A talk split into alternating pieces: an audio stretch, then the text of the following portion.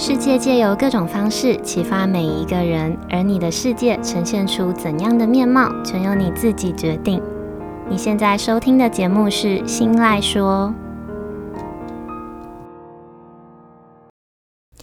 Hello，各位 CC，欢迎收听今天的《新赖说》，我是新赖小姐。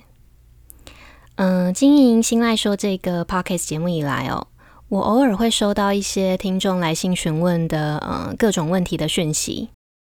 像是该不该挽回啦，要不要离职啦，或是有一些稍微迷惘一点的听众会问：如果是你，你会怎么选呢？还有，你觉得我该不该挽回？嗯，其实很多时候，这些提出问题的听众们，他们在问问题的时候都是带着答案来问的。他们只是希望可以从别人的口中听到自己想要听的答案，或者是可以多得到一份肯定的感觉。所以偶尔我会用反问问题的方式来帮助他们去听听自己内心的声音，但是更多时候我会比较倾向说一个大方向的做法，目的是为了让提出问题的听众们可以自我反思，然后找出适合自己的答案。这个不偏好直接回答大家问题的关键原因，就是因为我觉得每个人都要为自己的选择负责，每个人的人生也都有自己要面对的课题。或是要成长的环节，很多道理也都是需要自己亲身的走过一遭，或者是自己呃亲身的跌过一跤才能体会到的。也就是我们在第四十集独立的内容里面提到的，成长成一个成熟而且独立的人的关键呢，就是要开始为自己的每一个选择和每一个情绪负责。呃，不过我想，也许是因为呃选错的代价不见得是每一个人都想承担的。也才会有这么多呃迷惘的人，希望别人可以告诉自己，嗯，所谓的正确的答案。所以今天想跟大家聊聊的话题就是选择背后的承担。那在开始之前，我们依照惯例，先跟大家分享一段 CC 的小故事。今天的 CC 他是我的一位老朋友，所以我知道故事的细节会比较多。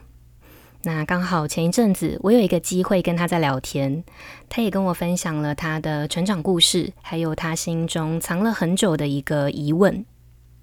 好，那我们就直接开始喽。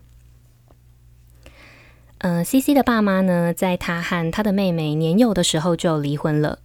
那在离婚之前，爸爸跟妈妈他们曾经讨论过离婚之后两个孩子的抚养权的归属。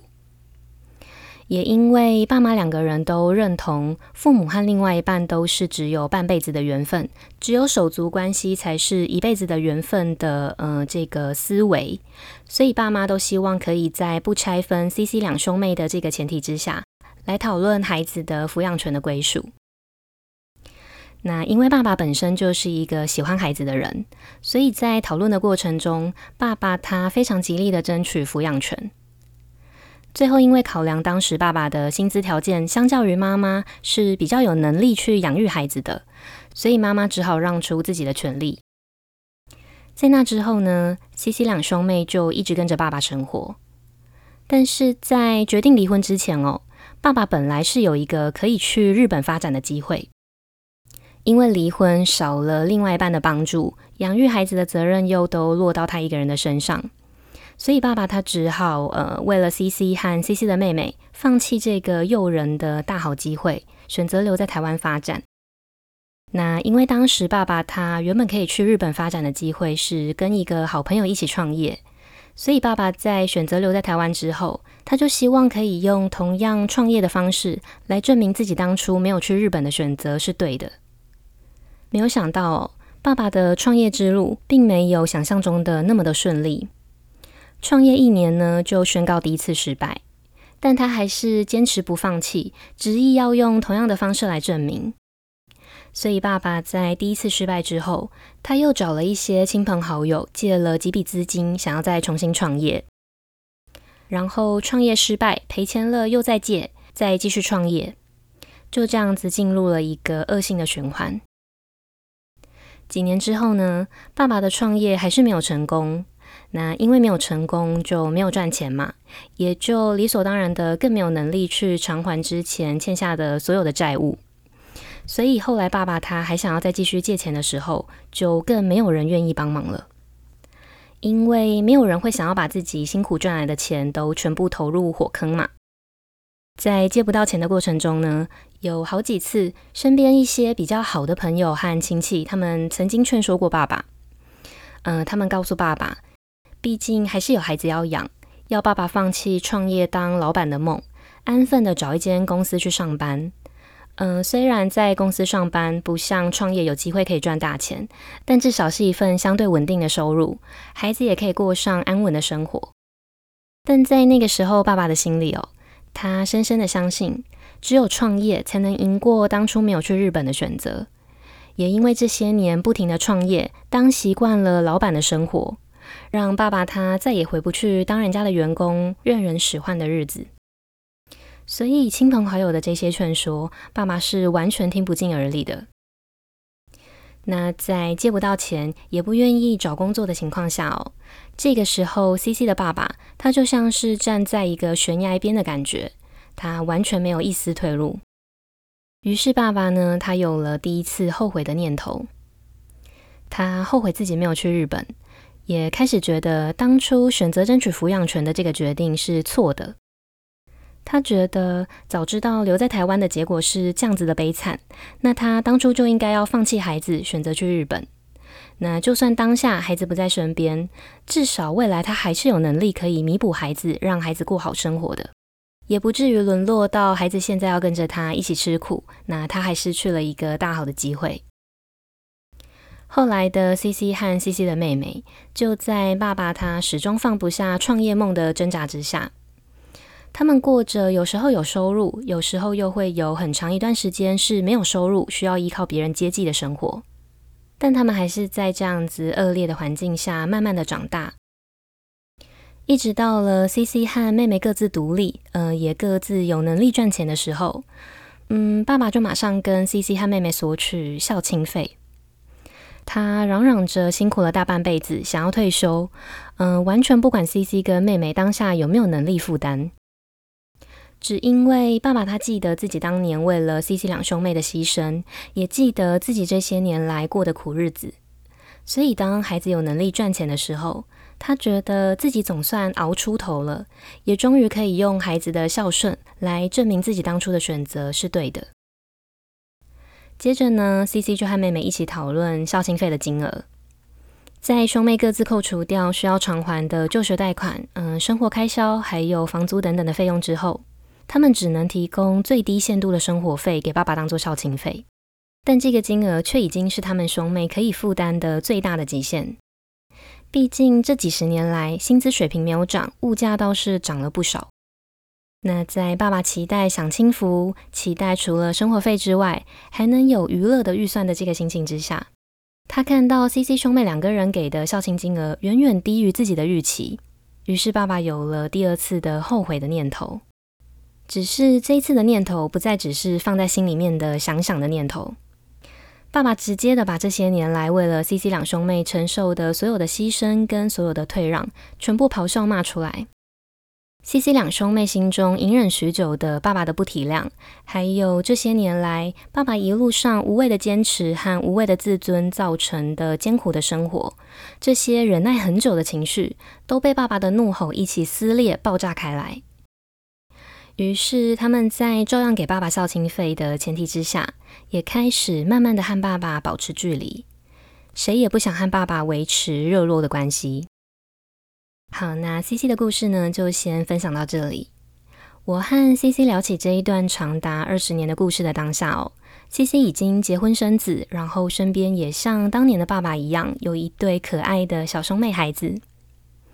所以，CC 他开始用同样是为人父的心态去思考他的爸爸在二十年前做的选择到底是不是正确的。大家可以一起思考看看这个问题。那我们先进一小段间奏音乐休息一下，回来之后呢，会跟大家分享我的想法。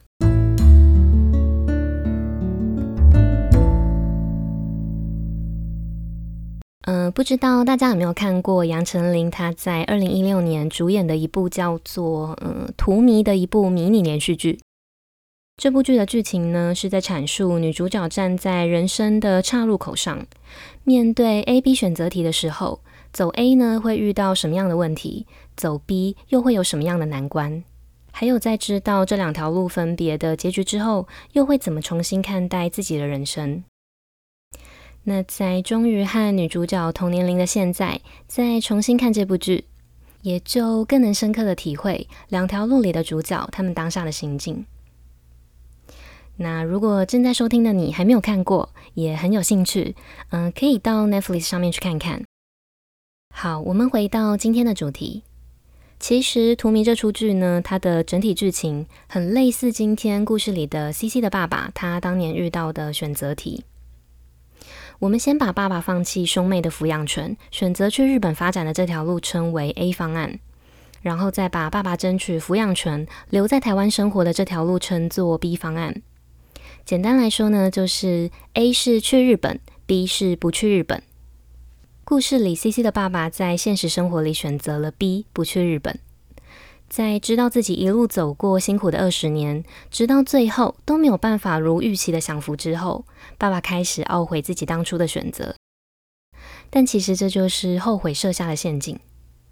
因为人往往会在觉得不快乐或者是不幸福的时候，把这样子的心情跟失望连接在一起，在感觉到失望的时候呢，就会觉得后悔。所以不论今天 CC 的爸爸他当时选择哪一个方案，只要那个方案不顺遂，就会让他懊悔当初要是选择另外一个方案就好。但谁也没有办法去保证另外一个方案就一定是好的。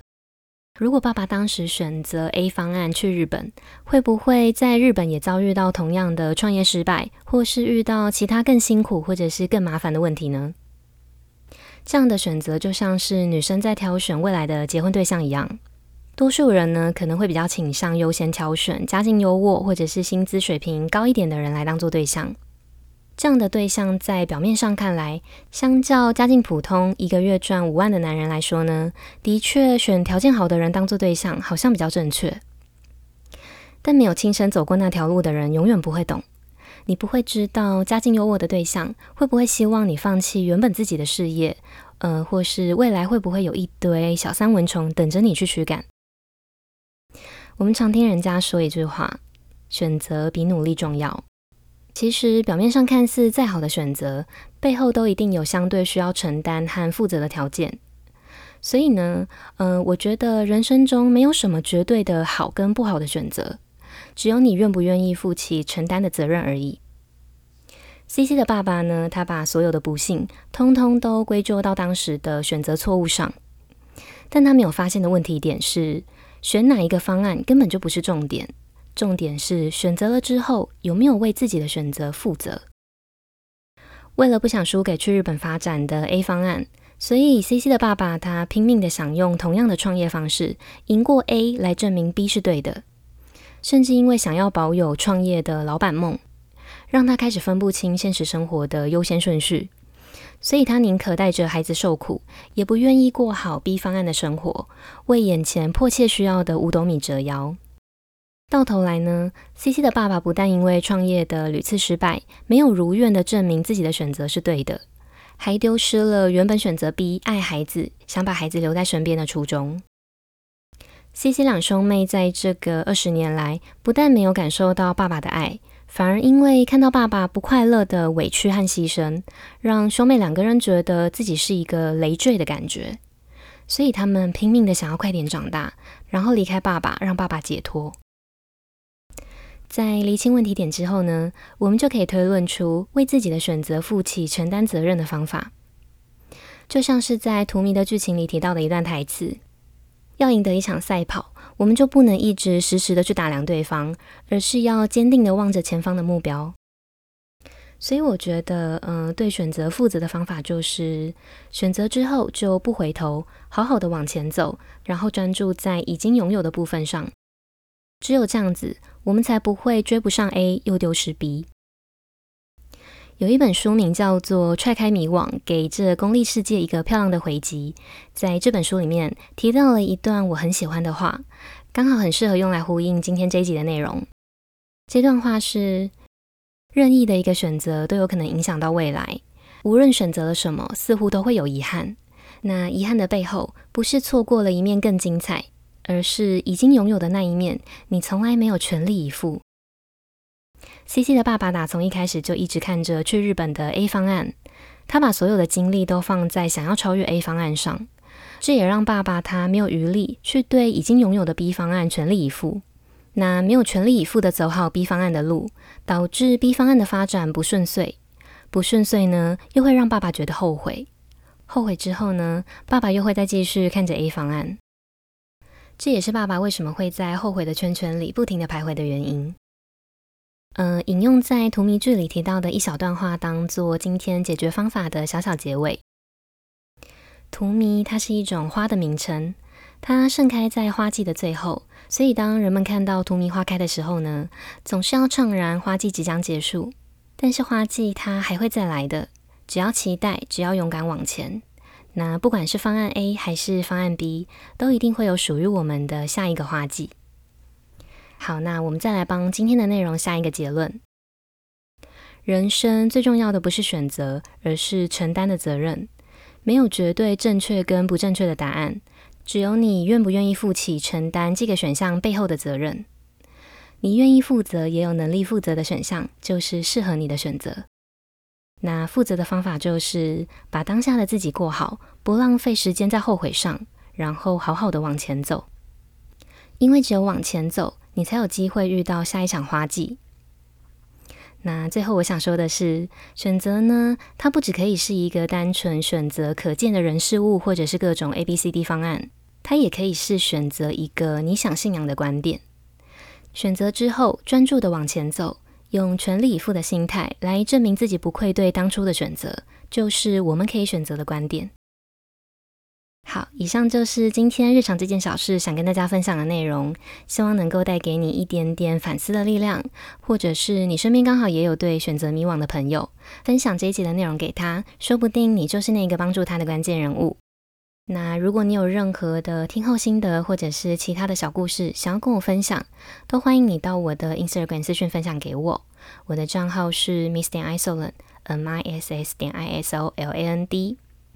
日常这件小事这个系列，接下来也会持续的借由生活中的大小事，或者是各种故事，来分享我的观点跟我的想法。希望能够透过节目的分享，激起每个人心中反思以及成长的力量。那如果你也喜欢我分享的内容，记得帮我把这份支持化作实际的行动，帮我把这个节目分享出去，跟追踪我的 Instagram，还有到新来说的 Apple Podcasts 节目上去评价五颗星，跟留下想要对我说的话。你们的每一个小举动，都有可能会让这个节目被更多人听见，也有可能会在无形之中带给需要帮助的人力量。那当然，最重要的是，这些都会成为我继续录制优质内容的动力。嗯，最后呢，希望收听到这里的每一个你，都能在人生的十字路口上选出适合自己的一条路。那今天的节目就到这里结束喽，我们下次见，拜拜。